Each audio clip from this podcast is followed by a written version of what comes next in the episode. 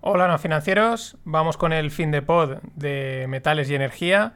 Primero un repaso al último mes por la parte de los metales industriales, los metales preciados y también las energías, qué es lo que ha pasado, afectadas también por la parte temporal, frío, etc. Y en la segunda parte, en la píldora, mmm, daré un paso más con el tema del contango y el backwardation, cómo afecta la inversión en este tipo de materias primas y también eh, unas diferencias específicas de algunos ETFs que a veces llevan a trampa y hay que tener en cuenta. No hay consultorio, no proben. Así que vamos con los metales y la energía.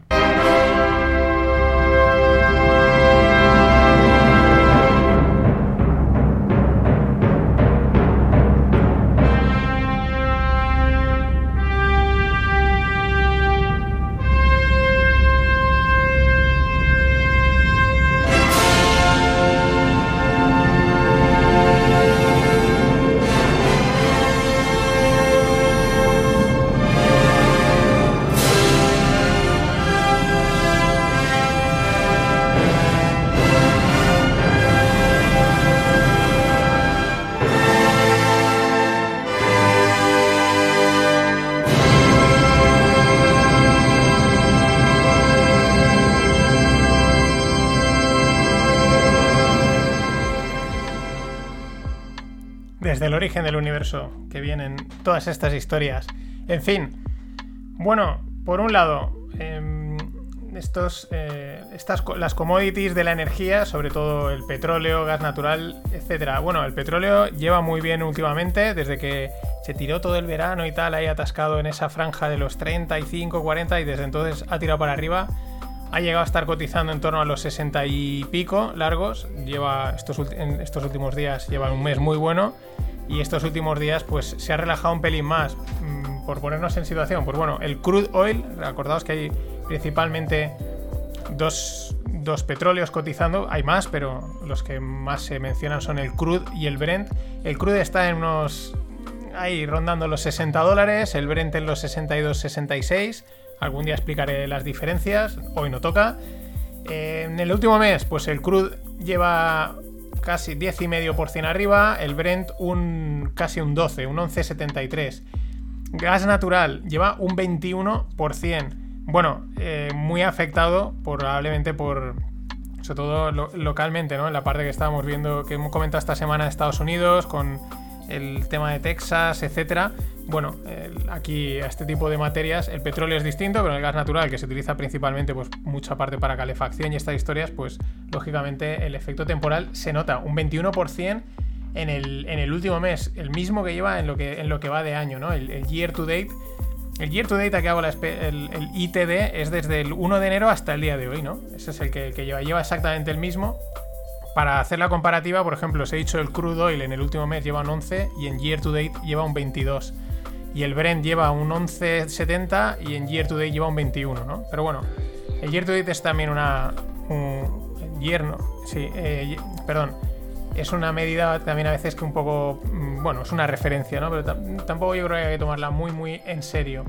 La gasolina, una subida del 15%. Ojo, eh, por 15 15%, está en unos 78 dólares el galón.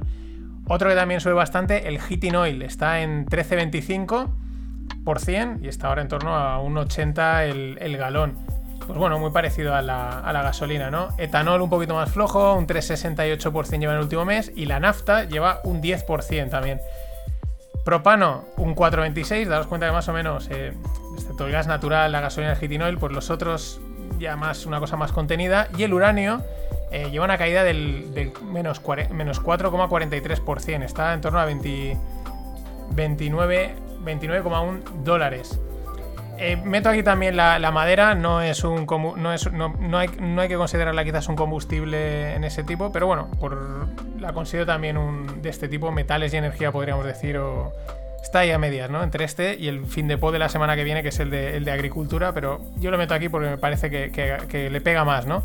porque no nos comemos la madera básicamente. Y sí que también espectacular, en 990 dólares. Una subida, pero vamos, eh, meteórica donde las haya. Del... Bueno, de lo que son los de la energía, pues en muy buen tono prácticamente todos. Unos porque mm, bueno, está lo que comentaba en el tema de las, de, por ejemplo, del petróleo. Se ha reducido la demanda, pero también se reduce la oferta, ¿no? Los productores dicen, bueno, pues si no, voy a si no, hay tanta demanda, pues yo también reduzco la oferta, no produzco tanto y ajustamos el precio, ¿no? Aunque bueno, por ahí a veces dicen que también quizás puede estar algo caro últimamente este tipo de materias. Lo iremos viendo, ¿no? Tampoco, tampoco vamos a adivinos en este tipo de cosas y, simplemente seguir viendo por dónde van los tiros. El gas natural y las otras, lo que veíamos, pues un efecto eh, temporal por temas de frío, etc. Metales preciados, es decir, oro, plata y platino. Pues el oro está en 1800, 1700, por debajo de 1800. ¿Qué está pasando con el oro? El oro viene desde, desde el máximo que marcó en agosto, en los 2100, viene corrigiendo. Mm, lo que comentan, pues que hay mucha presión alcista, la gente está comprando oro, hay incluso cierta escasez del oro físico y que los bancos que tienen oro mm, en sus, bóvedas y tal están presionando el. No, quieren que el precio les dispare y, le, meten, le meten viajes para, enviarlo hacia abajo. Yo que lo sigo prácticamente a diario, hay veces que de repente, boom, le meten un, un, ostión directamente Mm, venden mucho papel, mucho futuro, lo que haga falta para, tirar el precio para abajo por la razón que sea, pero también es verdad que esas campanas o sonidos de, inflación, pues están también la gente mm, lanzándose quizás a, comprar oro físico y, claro, ahí hay una presión, porque tampoco hay tanto oro para todo el mundo, ¿no? Si hay, mucha demanda, ¿no? Ahí hay un, juego interesante y eso es lo que le está pasando al oro y siguen esa, en esa fase correctiva de momento desde, desde agosto. La plata, mm, bueno, parecido, ¿no? Quizás no, tan un poco más estable. para que os hagáis una idea, en agosto llegó al pico de 30, ahora mismo está en 27. Eh, bueno, aquí también ha entrado el que últimamente pues, han, los de Wall Street Bets y toda esta gente ha querido hacerle también el short squeeze y tal. Evidentemente esto iba a ser mucho más complicado de hacer y porque es un mercado mucho más grande, mucho más complejo y pues para vista los para bueno pues, para, muestra un botón que nunca me saben bien los refranes en qué está la plata pues ahora unos 27 dólares ¿qué lleva el oro? pues el oro lleva en el último mes un casi un, menos 4,62 un casi un 5% en cayendo y en el year to date también casi un 6 ¿no? sin embargo la plata lleva un 5,6% al alza en el último mes y en el año lleva desde enero aquí lleva un 3,45 Metales blancos, el platino. El platino, el platino todo lo contrario, el platino lleva un 14% en el último mes y casi un 20% en lo que va de año. Bastante, bastante, muy disparado. Pasamos a los, a los metales, digamos, sí, los metales industriales. El rey de los metales industriales, sin ninguna duda, es el cobre. El cobre está apuntando muy fuerte, lleva, vamos, eh, está en 4 dólares eh, pero una subida espectacular, directa. ¿eh? Si vieseis el gráfico, desde marzo del año pasado hasta ahora va como un cohete, modo, entre comillas, Bitcoin. Y bueno, eh, es verdad que el cobre siempre se ha asociado a que, como es un metal industrial muy gastado, la subida de precio del cobre es como bueno, ¿no? Es como descontando que la economía va a tirar para adelante, etc. También es verdad que yo creo que en los últimos tiempos, con todos los desfases que hay monetarios y tal, mm, no sé hasta qué punto eh, las premisas antiguas valen hoy. Pero bueno, ahí está, ¿no? El cobre, pues una subida de un 11% en lo que va de mes, un, vamos con un 16% desde principio de año. Otro metal también va a hacer muy seguido, el paladio, pues el paladio, por ejemplo, de 0,27% desde lo que va de mes, o sea, bastante, bastante estable. Otros metales interesantes, bueno, mira, por ejemplo, el litio o el bituminoso, bitumen, que están cotizados en yuanes, ¿no? Eh, ojo aquí. El litio un 25% en lo que va de mes, un 45% en lo que va de año. El bitumen un, 16%, un 28% en lo que va de año. El estaño, por ejemplo, el tin, hecho en, inglés, eh, un 20%, 20 en lo que va de mes, un, casi un 30% en lo que va de año. Lo, lo mencionan los FinPix, no están especificados, pero los rare earths, que son los materiales raros, este tipo de metales raros, estaban bueno, ahí China los controla y parece ser que, están también teniendo su, momento álgido por, pues por movidas del mercado. En la parte baja de caídas, pues por ejemplo el carbón, una caída del menos 8,63% en el último mes. Bueno, ojo, espera, que este se me ha pasado en la lista. El cobalto, un 33% en lo que va de año. No, perdón, en lo que va de mes. Y un 55% en lo que va de año. Esto cuadra también con el tema de, las perspectivas estas de inflación. Luego veremos si la inflación aparece, pero de momento, desde ya meses, desde hace meses, las grandes manos parece se van se están posicionando para protegerse contra ello. Dejando a un lado las narrativas de Bitcoin, que yo muchas no me las creo, ya lo sabéis. Eh, hay que ponerlas creo que con muchos paréntesis y muchos asteriscos, pero donde seguro que las manos están posicionándose en toda esta parte de, los metales, de las materias primas, porque recogen la inflación perfectamente y quizás la muestra sea lo que estamos viendo, ¿no? Eh, en un mes un 20, un 30, un 11, pero vamos, habitual bastante, ¿no? Alguna otra que, la, otra vez pues llamó la atención, ¿no? El Iron Ore en este, este mes, por ejemplo, cae un menos 3,40 o el aluminio sube un 8,41. Otros, pues el níquel, el molibdeno está en un 7%, un 6%, el manganeso 0%. Esto aquí supongo que el dato estará mal, no puede ser todo 0%, algo tendrá que haberse movido. Y el rodio, otro 7%. Eh, es decir, bueno, en general, tono general del último mes de los metales, tanto industriales como la energía, como los preciados. Los preciados más contenidos, más presionados a la baja, por los temas que comentaba del oro, de la plata, etc. El resto, materia prima pura y dura industrial, al alza y bastante, bastante. Probablemente dos, dos factores a tener en cuenta.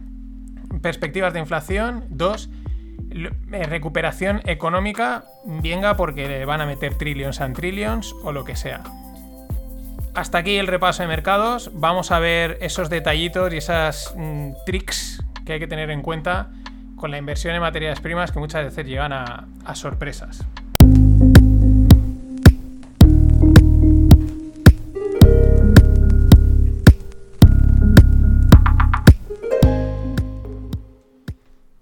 Vamos a continuar con lo que arranqué en el anterior fin de pod de metales y energía, que en el que expliqué el contango y el backwardation, es decir, la estructura de futuros que sobre todo en el caso de las materias primas pues tiene bastante importancia. Tiene importancia en cualquier, en cualquier estructura de futuros, pero en este caso más aún. Lo primero respecto a la inversión en este tipo de materias primas es que hay que tener en cuenta que aquí hay más actores operando estos mercados de los que normalmente pensamos. Es decir, una acción eh, tienes a inversores, tienes a especuladores y poco más, podríamos decir, ¿no? Puede haber alguno más y tal, eh, será más inversor de largo, de corto, será un especulador de este tipo, de, este otro, algún banco, lo que sea, pero bueno, mm, pero aquí hay una componente de, economía real directamente, es decir, aparte de, esto, de este tipo de, estos players, que podemos decir el inversor, el especulador, pues entra también el que, oye, es que yo tengo una mina de, de acero o, perdón, una mina de acero, una mina de hierro o una mina de carbón, o el que dice yo necesito comprar carbón para abastecer a mi central o necesito comprarte hierro para hacer eh, eh, aluminio o para hacer cualquier producto industrial, ¿no? Y esos también acuden a estos mercados, pues como hemos visto muchas veces, para o bien cubrir riesgos o bien pues cubrir el riesgo financiero o aprovisionarse las materias primas o asegurarse la venta de esas materias primas, ¿no? Con lo cual ahí también hay unos factores de, pues de, de producción, digamos, industrial o, de minería que, no conocemos o se pueden conocer, pero hay que también saberlos medir, ¿no? De, oye, cómo está la oferta, cómo está la demanda, cómo están los costes de producción, eh, qué expectativas económicas hay, etcétera.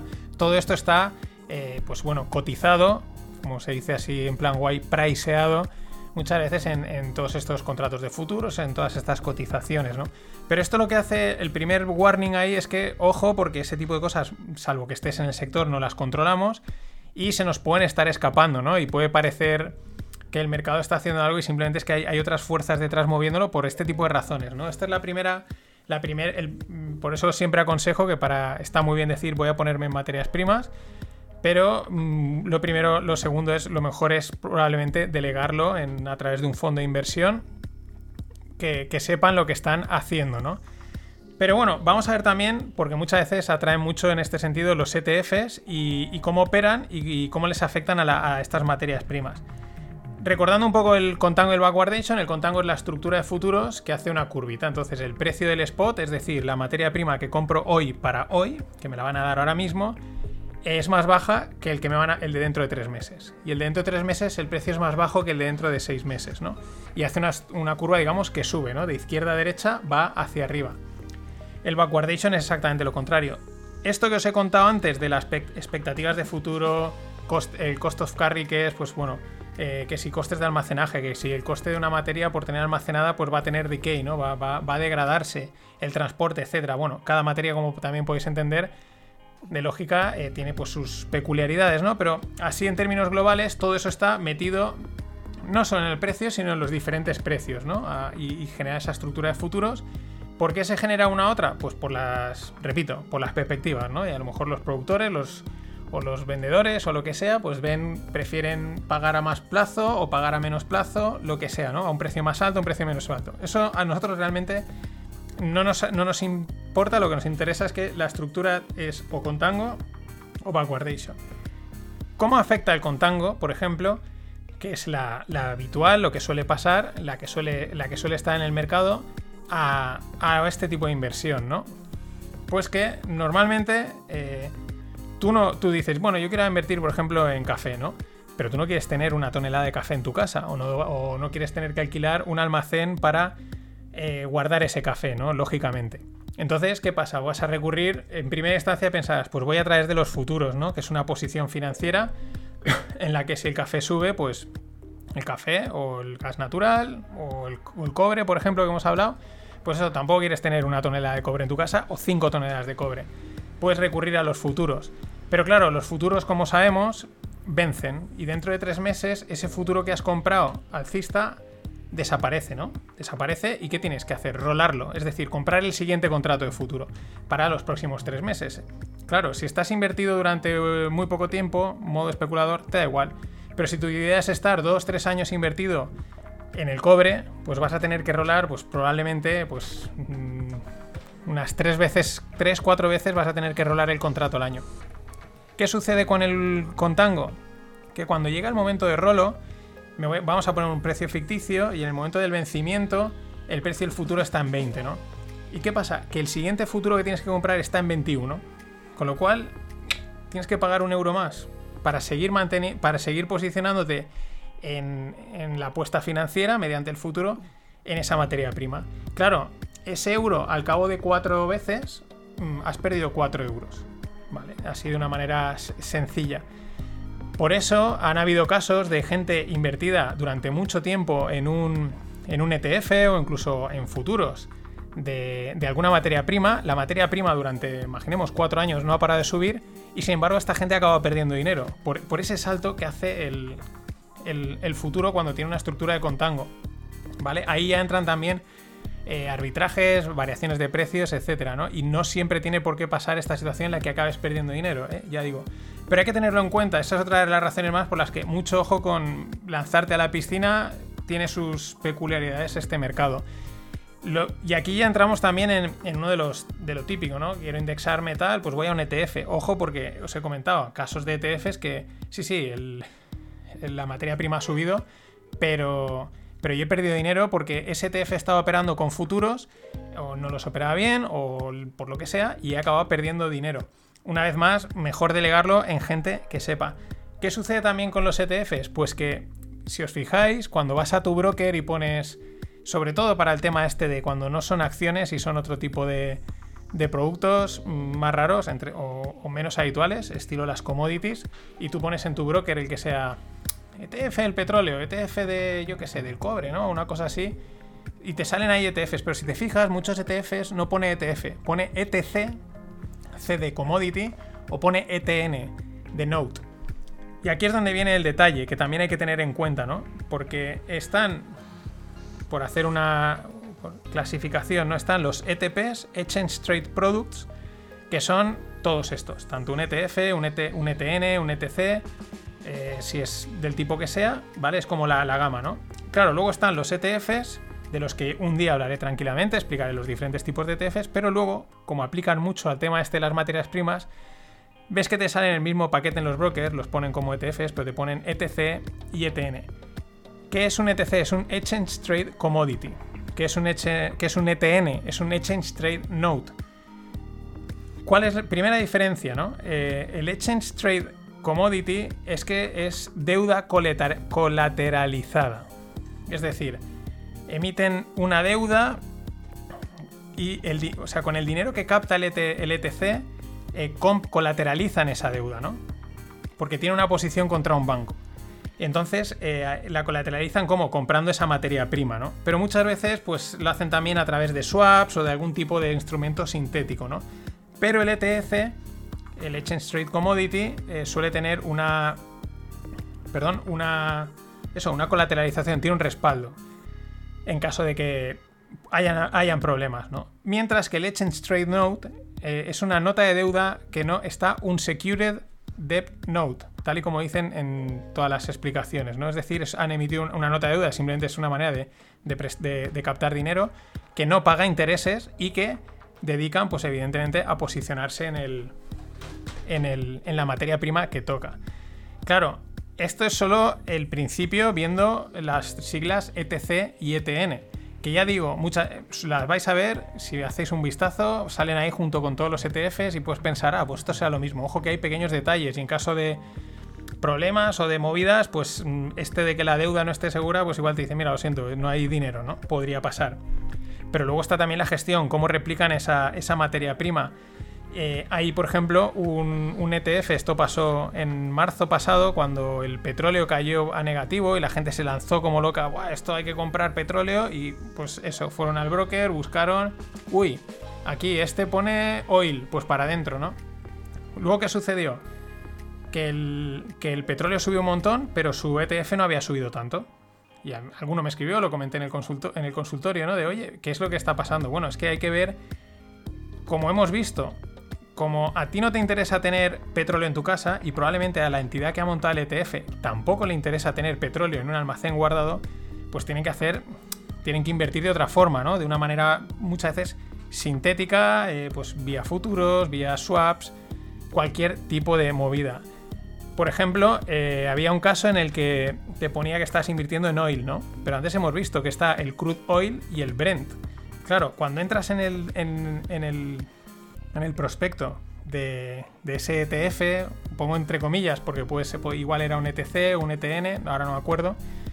Pero me acuerdo que cuando lo mirabas decía, bueno, este ETF lo que hace es que traquea el Bloomberg Oil Index. Entonces te tenías que ir a Bloomberg a ver su Oil Index qué leches era. Y su Oil Index era un índice que a su vez tenía un 50% de crudo, un 25% de Brent y otro no sé cuántos por cien de tal. Es decir, estás metiendo la pasta en, un, en una cosa que está, eh, digamos, indexada a otro índice que a su vez está indexado a otro índice, ¿no? Y claro, pueden venir, no digo sorpresas malas, pero claro, pueden venir cosas como dice, pero si el petróleo me ha subido un 50% y mi ETF, ¿por qué solo ha subido, o ETC o ETN, ¿por qué solo ha subido un 10. No lo entiendo, ¿no? Este es otro de los, warnings, ¿no? Mucho ojo, porque estos productos, sobre todo los, linkados, los que se referencian, los, ya digo, sean ETFs, ETCs, ETNs, de, materias primas, pues tienen mucho intrínguli detrás, ¿no? Porque es, así, no quieres tener la materia prima en tu casa, pero quieres invertir a ella. ¿Cómo lo haces? Ah, este es el tema, ¿no? Y eso siempre hay que mirarlo muy bien, hay que ir con mucho cuidado. Y el otro detalle es que mm, no sé si a buenas o a malas, los, encuentran, ¿no? Te los ponen. Yo creo que son productos, muchos de ellos realmente para inversores por lo menos avanzados, ya no digo profesionales, sino inversores avanzados, incluso con un perfil más especulativo, que puedan hacer quizá posiciones temporales, algún tipo de cobertura, pero ahí están dejados. Y si algún retail, algún pequeño inversor cae, pues oye, eso que nos llevamos.